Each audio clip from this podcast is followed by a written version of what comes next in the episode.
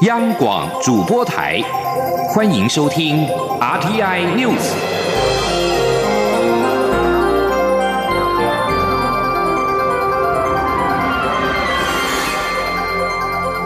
听众朋友您好，欢迎收听这节央广主播台提供给您的阿天 News，我是张顺祥。香港民间人权阵线九号发起反送中游行，抗议政府修订逃犯条例。主办方宣布高达一百零三万人参加游行，创下香港自一九九七年回归之后的最高纪录。反送中游行在九号晚间二十二点结束之后，数以百计青年不愿离去。今天凌晨之后，持续跟警方爆发了冲突，不仅有人员受伤，还有大概百名示威者在湾仔被捕。大概今天凌晨两点，警方出动精锐的速龙小队清场，大概半个小时驱散了示威者，其中大概百名示威者被警员包围拘捕。凌晨三点左右，告示打道恢复正常。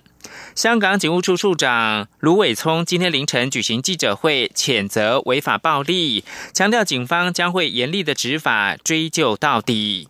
面对百万民意上街表达立场，香港特区政府仍是表示，逃犯条例修订草案十二号将如期在立法会恢复二读。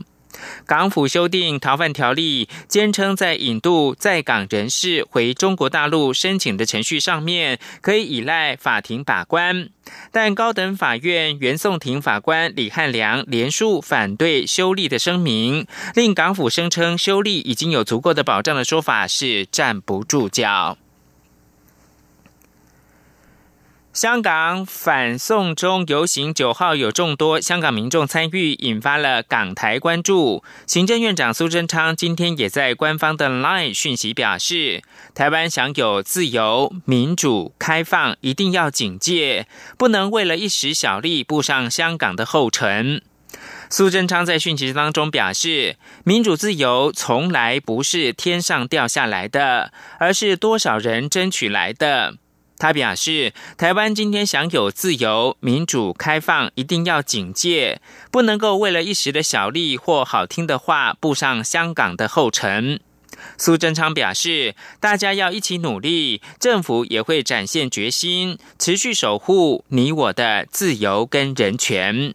而民进党发言人李明利今天表示。中共用粗暴的手段对待香港，只是一再向台湾人证明，中共正肆无忌惮的输出专制集权。香港是中共对台统战的试炼场，现在如何对待香港人，未来就会如何对待台湾人。央广记者刘玉秋报道。为抗议北京推动修订被称为“送中条例”的逃犯条例，香港泛民主派九号发起反送中游行，成为二零零三年七一游行后香港另一次大规模集会游行。针对香港反送中游行，民进党发言人李明利十号表示：“自由民主是香港成为繁荣国际大都市的基石，但这基石正被中共用法律包装的专制主义所吞噬。二十二年的一国两制政策告。”诉世人，香港正陷入经济被中国掠夺、民主自由急剧衰亡的死局中。当前的香港徒留一国两制已成幻影。李明利表示，送中条例一旦通过，台湾人不可能置身事外，人人都有可能成为下一个李明哲。凡是被中共认定为重大犯罪者，只要过境或进入香港，都面临被香港当局遣送到中国的威胁中。这是对人权与与人身安全的最大迫害。李明利强调，中共用粗暴的手段对待香港，只是一再向台湾人证明，中共正肆无忌惮的输出专制集权，更让台湾社会相信集权和民主不可能共生共荣。香港无疑是中共对台统战的试炼场。现在中共对待呃香港人的方式，其实就会是他未来想要对待台湾的方式。在现在香港这件事情是不可行的，我们也不可以让这件事情变让香港的今天变成台湾的未来。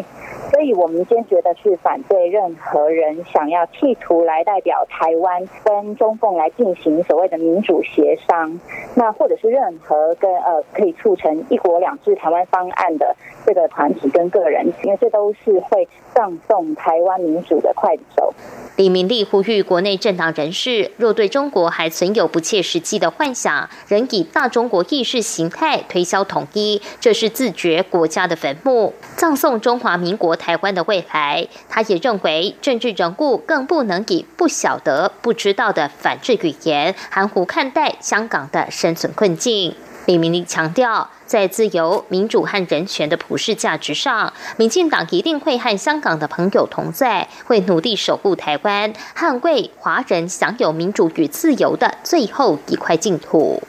中央广播电台记者刘秋采访报道。针对香港民众发起反送中游行，蔡英文总统今天出席活动的时候表示，全球都很关心香港的自由、民主、人权的发展，而台湾也不例外。蔡总统进一步表示，政府绝对不会接受“一国两制”，因为这会使台湾的未来受人宰制。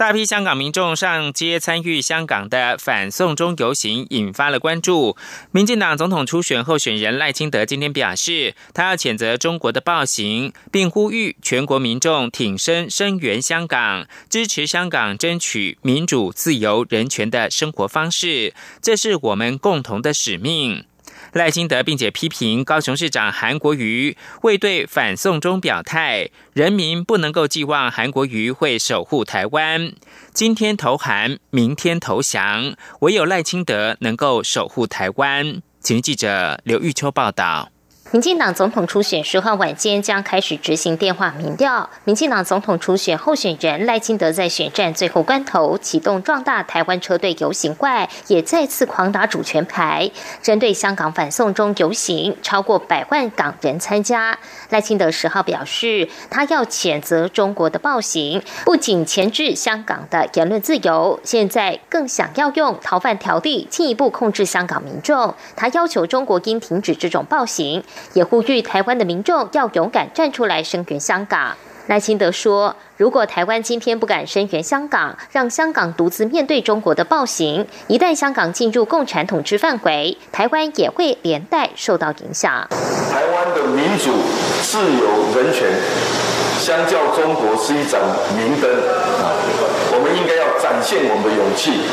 应该要声援香港。”支支持香港争取民主、自由、人权的生活方式，这应该是我们共同的使命。赖清德也再度重申反对一个中国原则、一国两制、和平协议的立场。他更重批高雄市长韩国瑜，声称对反送中游行不知道，民众怎能寄望韩国瑜可以守护台湾？他敬请支持者让清流战胜韩流，唯有赖清德能守护台湾。柯文哲市长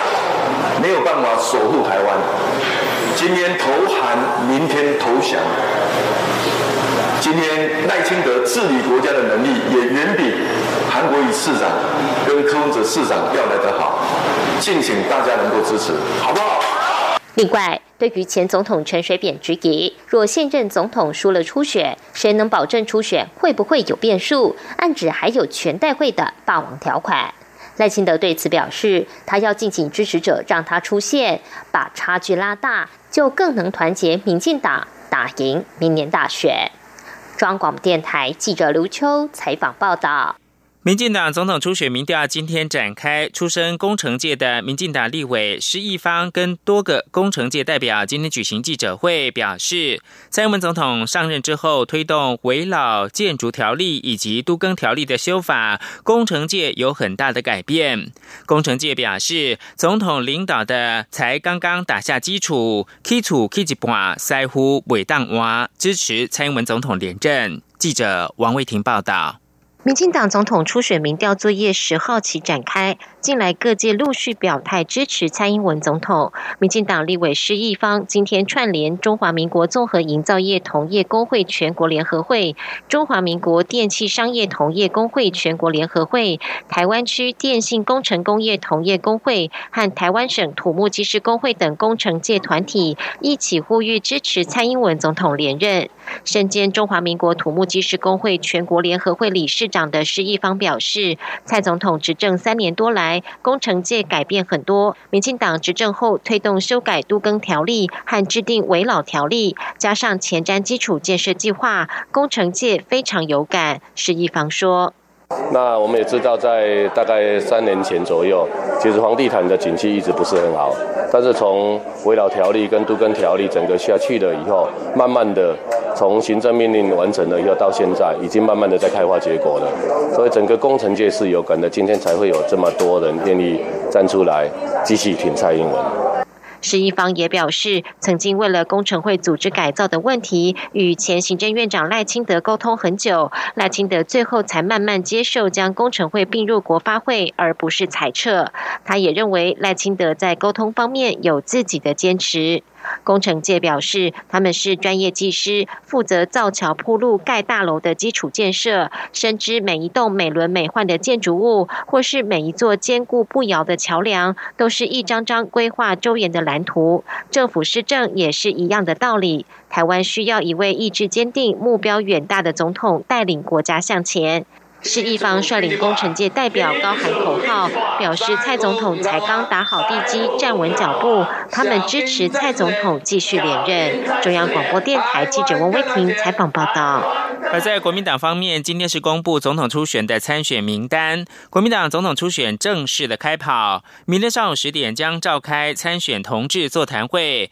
并分别在六月二十五、二十九、七月三号在高雄、台中跟台北举办三场的国政愿景电。视说明会之后，在七月五号到十五号民调，七月二十八号全代会正式通过国民党的总统候选人。记者刘品希报道。经过两周的征询，国民党中央提名协调五人小组十号上午一同举行记者会，宣布国民党总统初选名单，包括高雄市长韩国瑜、红海董事长郭台铭、新北市前市长朱立伦、前台北县长周习伟以及孙文学校总校长张亚中。党中央紧接着将于十一号上午十点召开参选同志座谈会，讨论民调执行方式、国政愿景电视说明会的流程等细节。提名协调小组召集人、国民党秘书长曾永权表示，国政愿景电视说明会由国民党智库筹办，第一场将于六月二十五号晚间八点到十点在高雄登场，主题为经济、财政、环境与能源；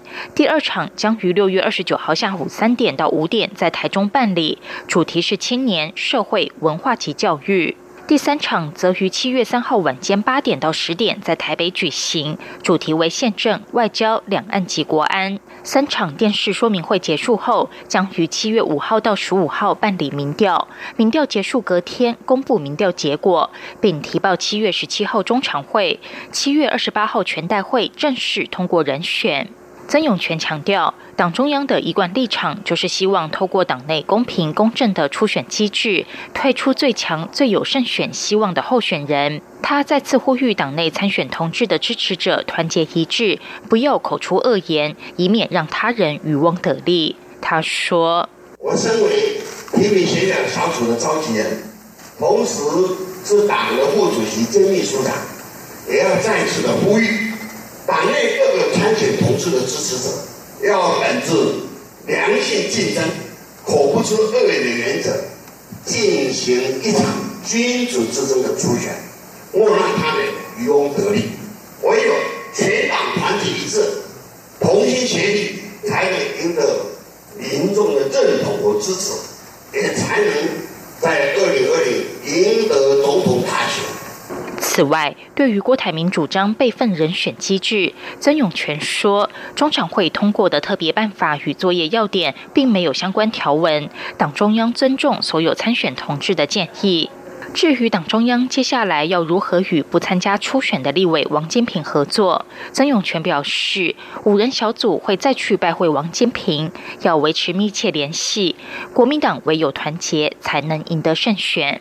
央广记者刘聘熙在台北的采访报道。最后提供给您是二零一九罗马跆拳道大赛奖九号落幕，台湾队选手林宇汉在赛事的首日拿下了品试男单项目的金牌。驻意大利代表李新颖特别跟九十岁高龄父亲到场替台湾队来打气。罗马跆拳道大赛奖是七号到九号在罗马的奥林匹克体育场举行。以上新闻由张顺祥编辑播报。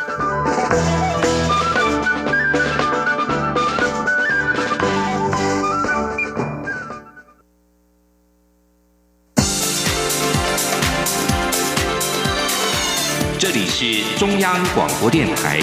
台湾之音，欢迎继续收听新闻。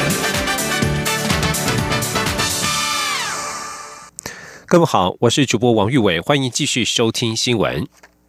台湾人员出席联合国气象组织世界气象大会遭取消与会资格，外交部已透过日内瓦办事处向主办方表达强烈不满与严正抗议。然而，面对中国的不断打压，外交部今天表示，将积极结合友邦及理念相近的国家，持续透过各种管道，要求联合国体系尽速改正歧视我国人不当的做法。今天记者王兆坤的采访报道。民生公共物联网召集人吕中金以及天气风险公司总经理彭启明日前出席世界气象大会，因中国施压导致与会资格遭到取消。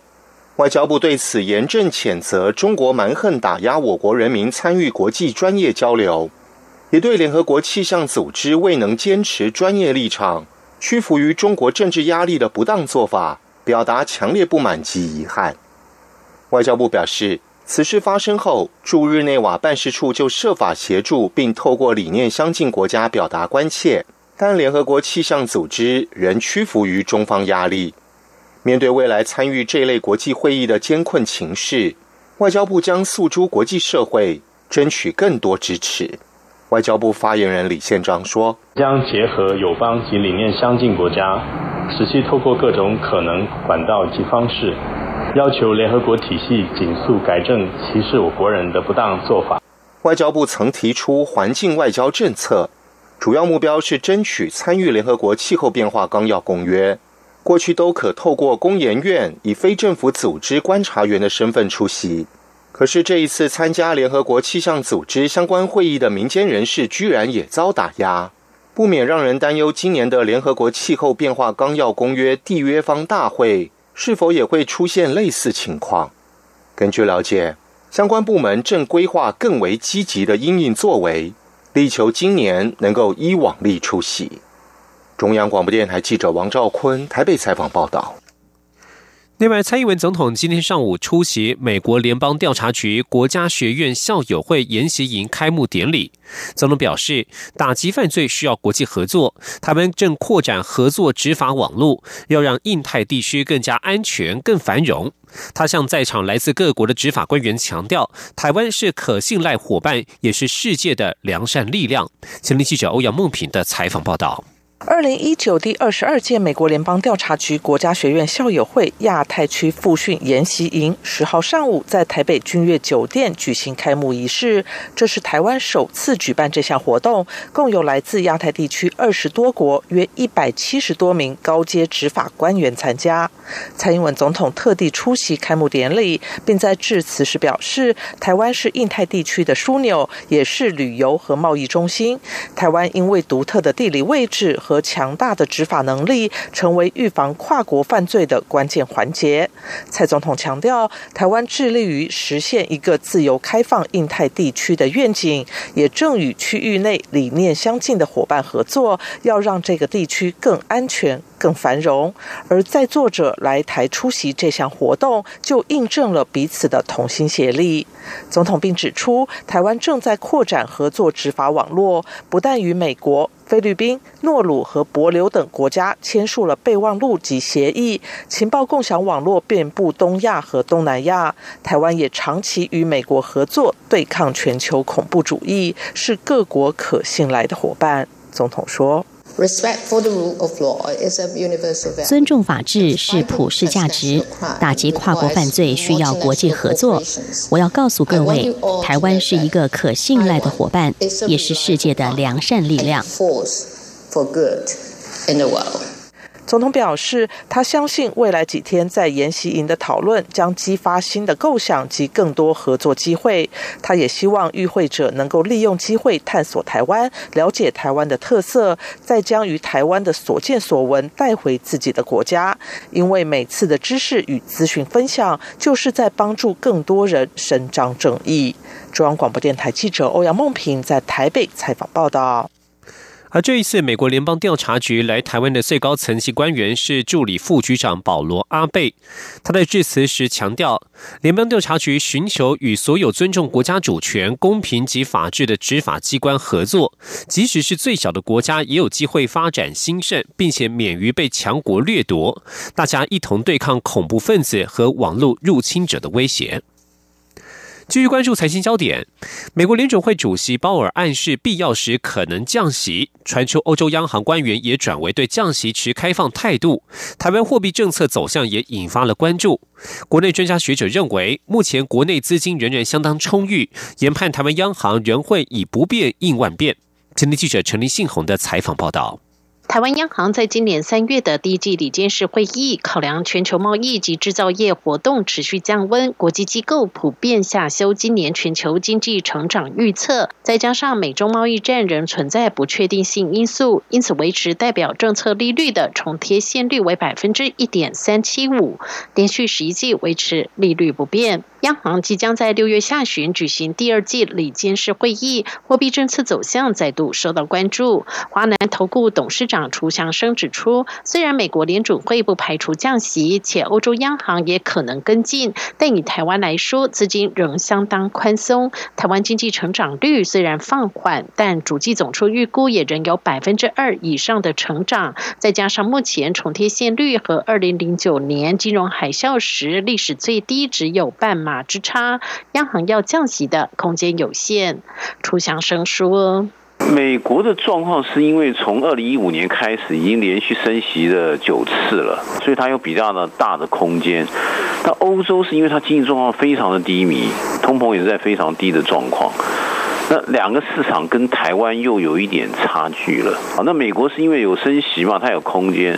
欧洲是因为是非常的糟糕。”正大金融系教授朱浩明也持相同看法。朱浩明指出，美中贸易战确实冲击台湾出口，近期新台币对美元汇价也面临贬值压力。但日前央行却罕见在公布外汇存底统计的新闻稿，点出进场足贬的讯息。因此，如果降息反加深新台币贬值，恐怕非央行所乐见。朱浩明说。那那央行上礼拜还还这个放出讯息说央行在逐贬呢，啊，他怕贬太多，实际上反而会有恶性循环，让外资这个是这个加深这个离离开台湾嘛。嗯嗯。那如如果如果现在央行是怕台币贬值，那如果你在降息的话，不是让台币有更偏弱走走弱的压力吗？专家学者也认为，即使美国和欧洲央行降息，台湾央行也不可能马上跟进，一定会在二到三轮的降息次数之后，再慢慢观察整体国内外经济金融情势，再做进一步的判断。中央广播电台记者陈林信宏报道。科技部架创计划再度成功协助教授将自身研发的技术创业。科技部今天指出，交通大学吴炳飞教授创业团队所研发的影像式生理讯号健康管理系统技术，能够以拍摄的方式量测心跳、血压等生理讯号，并且达到医疗级的精准度。他们也成立了公司，并且获得国内大厂联发科的投资。前天记者杨文军的采访报道。一般民众测量心跳、血压时，都会使用智慧手表、手环，但在剧烈活动时难以提供精确的侦测数据。使用者的穿戴习惯也会影响数据的搜集品质。交通大学教授吴炳飞团队历经五年时间，研发出只需要透过摄影机看人脸，大约六秒时间，就可以在使用者毫无感觉的状态下，分析出心跳、血压、情绪变化等数据，在静止状。状态下可以达到医疗级的精准度，即使在跑步等运动状态下所得的数据仍可达到可用范围。此外，团队技术不需要使用高精度的摄影机，拍摄速率三十 fps 等级的摄影机就可以量测。吴炳飞指出，当初研发时主要是针对疲劳驾驶过程中，他的学生必须要在光线强、光线不佳或是晚上时开车，进而测量不同情况时的侦测效果。尽管后续都一一克服，但问题是，当发现测量数值有异，驾驶发生疲劳时，可以用什么样的方式改善？这是未来需要思考的关键。他说：“侦测出来，然后呢？然后也是我比较头痛，因为我我能我不能在上面打。”了也不能洒水，也所以我我没有想过是不是请他亲爱的夫人打了电话给他。我听说也没什么太大的用途，所以这一块是我比较头痛一下，是不是可以立法一下，说可以打他两巴掌，由于此技术应用潜力高，吴炳飞也将此技术成立新创公司聚仪智慧，并获得国内大厂联发科投资。公司的商业估值已达新台币五亿元，后续可运用在长照、金融、婴幼儿安全监控、睡眠呼吸中止症等。在金融领域方面，上海商银已率先合作，在新设立的智慧分行中，将导入影像式生理资讯侦测系统，加强银行对客户的认证，防止人头户或诈骗情况出现。目前已在台中与新竹的数位分行落地。中央广播电台记者杨文君台北采访报道。继续关心剧烈天后，才挥别闷热的端午节假期，梅雨封面前缘今天就开始为台湾中南部地区带来明显的降雨。中央气象局预估，明天开始一直到周四，甚至是周五，全台湾都将笼罩在狭带西南气流的滞留梅雨封面影响之下，各地都会有雷雨或豪雨出现。特别是西半部地区和中南部山区，更要严防豪雨以上的剧烈天气。前天记者吴丽君的采访报道。一连几天高达摄氏三十五六度的端午节假期刚过，台湾中南部地区就在封面前缘的西南风增强下出现明显的雨势。气象局表示，随着封面前缘西南风持续输送水汽，全台各地的天气都会越来越不稳定，包括西半部及东北部地区出现短暂阵雨或雷雨的几率都偏高，并可能出现局部大雨或豪雨。华东地区。也会有些局部短暂阵雨或雷雨。气温方面，十号台湾还未在封面前缘的暖区，不下雨时感觉依旧有些闷热，各地高温仍然上看三十到三十三度。台东地区受到西南风过山沉降作用，也可能出现焚风。值得注意的是，这道来势汹汹的梅雨封面，预计十一号凌晨就会进入台湾北部陆地。并且将在西南气流助威下持续滞留到十三号甚至十四号，才会南移到巴士海峡。因此，这段期间全台都需严防雷雨及暴雨。气象预报员张成传说：“所以从明天的凌晨开始，天气会比今天来的更为不稳定。那这波梅雨方面是比较属于滞留性，所以从明天一直到周四甚至到周五的白天这段时间，封面都是在台湾的的。”陆地上空，而且配合在封面前缘的西南气流影响，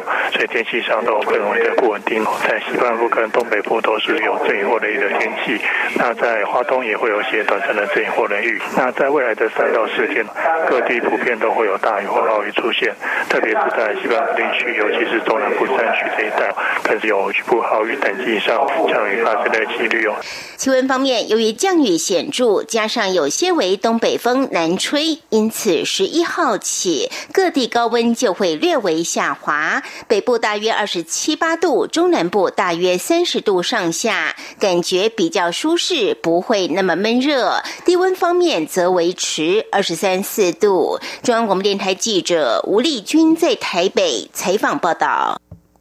新闻所关心国际情势。数千名海地人九号在首都太子港游行示威，要求涉嫌侵占公款的总统摩伊士辞职下台。这场由反对党和公民社会团体号召的集会活动，以年轻人为主的示威者占占满了首都的主要街道。而海地政府派出庞大的警力，示威者以焚烧轮胎的方式设立路障，至少有两栋临近警察总部的建筑物起火，在总统府附近也发生了冲突。海地高等审计法院法官在上周公布报告，指摩伊士是贪污计划的核心人物，私吞原本将用于道路修筑的委内瑞拉援助款。海地政府今年二月出现一连串的暴力示威，造成至少七人丧命，导致政府垮台。但是至今仍然没有任命新的内阁，也没有通过任何预算案，更不确定何时将举行选举。另外，海地的通货膨胀率已经超过百分之十七，货币贬值，民生必需品短缺。以上新闻是由王玉伟编辑播报。相关新闻内容，欢迎上央广网站点选收听。我们的网址是 triple w 到 r t i 打 o r g 打 t w。这里是中央广播电台台湾之音。